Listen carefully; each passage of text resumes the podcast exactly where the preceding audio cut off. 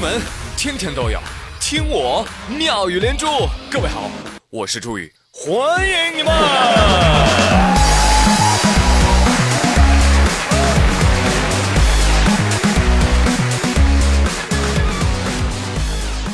朋友们，我跟你们讲啊，你们是不知道这几天快递员到底有多忙。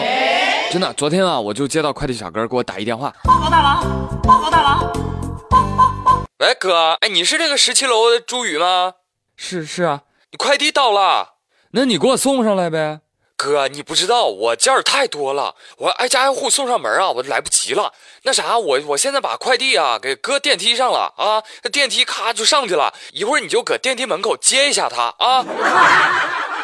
哦哦，还有这个操作呀？啊，行行，你你快忙去吧啊！哎，真的哥，你你多理解啊，千万别投诉我啊！我跟你讲，真的，一天了，我搁你们这个小区我都没出去，你知道吗？我现在赶紧走了啊！再见，哥。真的啊，朋友们，忙炸了啊！所以送的慢点，还是多理解理解吧，好吧？对呀。最近这段时期，真要是能给你送货上门的，那都是天使啊，你知道吧？你要知足。所以快递小哥需要得到你们的善待，而不是像这个样子。前两天，长沙快递员许先生按照规定呢，给顾客送货上门。你好，快递，取一下。你好，快递。谁呀？正睡觉呢！我去你！你是谁？我……哎呦我天哪！这还是个姑娘，你知道吧？啊，姑娘不但迟迟不开门，还在屋里是脏话连篇。我呸！男子汉大丈夫，谁受得了这气啊？是不是？我还我还是来给你上门服务的，你就这个态度啊？真是的，徐先生忍无可忍啊，踹了门一下就走了啊，去楼下送快递去了。乖乖。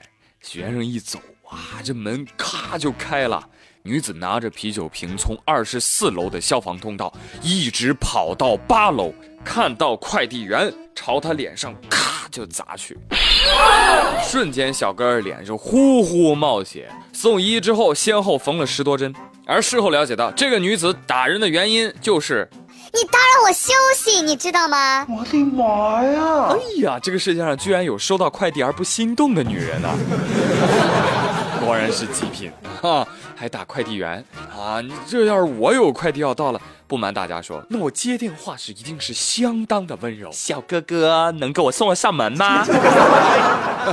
我估计我开心死。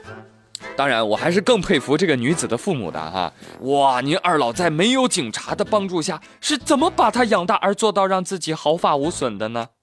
哦，他父母都住院了是吧？哦，这个样子啊！哎呀，现在倒好了啊！快递小哥脸上这么大个伤疤，这要是判你伤害罪的话，呵呵，你就搁监狱里收快递吧。对呀。啊什么？他才十九岁。哦呦，年纪轻轻哦，千万不要放过他哦！真的是，我跟你说，判他一个剥夺网购权利终身，这样才解气。我跟你说，姑娘，以后啊，你就自个儿走去商家自取啊！朋友们，你们没看到视频？我跟你说，后来民警过来抓这个姑娘的时候，女孩是什么状态？啊啊啊！妈呀，躁狂症没跑了！我跟你说，太吓人了，怎么会有这样的女孩？比我都 man，你知道吗？好了，这样讨厌的人我也不想多说啊。我继续来给你们讲一条哎，比较暖心好玩的新闻啊。说东京景之头公园的栅栏啊，哎，深夜的时候被大风呜给吹坏了啊。结果三十只松鼠连夜逃跑。哎，说句题外话，据说每三只松鼠就可以做成一袋坚果哟。而经过工作人员第二天的不懈努力，一天之内就抓回了三十八只松鼠。你们说，呃，三十只松鼠逃跑啊，抓回了三十八只啊？对，我猜那八只应该是十分向往体制内的铁饭碗吧。另外八只表示：“哎呀，你们这些啊，过着好日子还想跑的松鼠，也真是身在福中不知福啊！你看我们付出多大努力才摸鱼混进来。”呀，进来真好，环境又好，吃的又好啊！里面的松鼠个个都是人才，说话又好听，超喜欢在里面的。啊，好吧，这也许就是松鼠的围城吧。里面的想出来，外面的想进去。哎，有些事情就是人之蜜糖，我之毒药啊，是吧？你觉得好，别人可能不一定这样认为。你比如说，埃及有一名二十八岁的女子，跟她老公结婚才两星期，就跟法院提出了离婚的申请。肃静，现在开庭。妻子为什么要跟你的老公离婚呢？法官大人，我离婚的原因是我的丈夫把我们家家务活全干了。什么清扫啊、家具摆放啊、做饭、洗衣服啊，哎呦，通通不让我插手。老公，我来。不要，你去坐着吧，看电视去吧。那好，那那我去买菜。不可以，今天的菜我来买，今天的饭我来做。懂一下就是看不起我。哎呀，夫妻俩为家务活这个争执的不可开交啊。而丈夫也说了啊。老婆，如果你想跟我共同生活，你就得按我的规矩来，通通我来。这就叫老公爱做家务导致离婚。但是你仔细审审题哈，你会觉得，哎，好像不只是家务，就连家具怎么摆放也没有发言权啊。间接说这个男的实在是太霸权了啊。那你想其他方面，那根本就不在乎女方的想法呀。我想这才是离婚的根本原因。对呀。但是这样的解读实在又太无趣了，对不对？我相信还是有很多的女生喜欢的。你比如说张丽丽。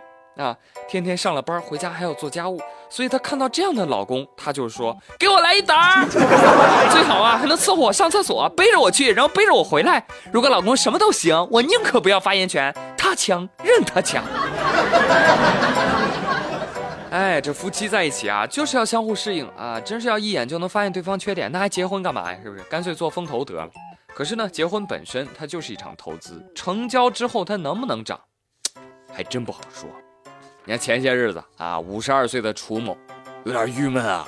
这个楚某呢，花了十五万啊，给他女朋友拿去减肥，结果呢，肥减成了啊，女朋友却成为了别人的媳妇儿。楚某就质问女朋友：“你你个你白狼，花十五万给你去整容，你就这么对我？”并把他告上法庭，想追回这笔钱。最终呢，法院因为这是赠与的花费，是吧？你赠与了，你怎么还能再要回来呢？就驳回了楚某的诉求。所以朋友们啊，这是一个新的典故啊，也就是周瑜偷鸡不成蚀把米，赔了夫人又折兵。不过呢，至少也爱过一场，是不是？至于告到法院吗？谁没个投资失败的时候呢？所以要怪啊，就怪当初你别让他去减肥呀！啊，你要把这事儿看开。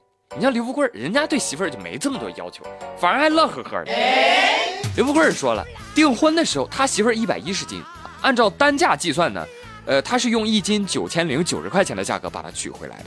现在呢，他媳妇儿一百二十三斤，这家伙，这说明刘富贵在短短半年内就赚了十一万多块钱。赚钱就是这么轻松加愉快，啊，所以楚先生想开点吧，啊，呃，之前都说过。看女孩子不要那么在意外表，对不对？整什么容啊？心灵和内在的素养更重要啊！你看我有个朋友，长得就很一般啊，家里五个矿，不也是很好嘛？是不是？我呸！好了，朋友们，今天的美连珠就开心到这儿喽。我是朱宇，感谢您的收听，咱们明天同一时间不见不散喽，拜拜。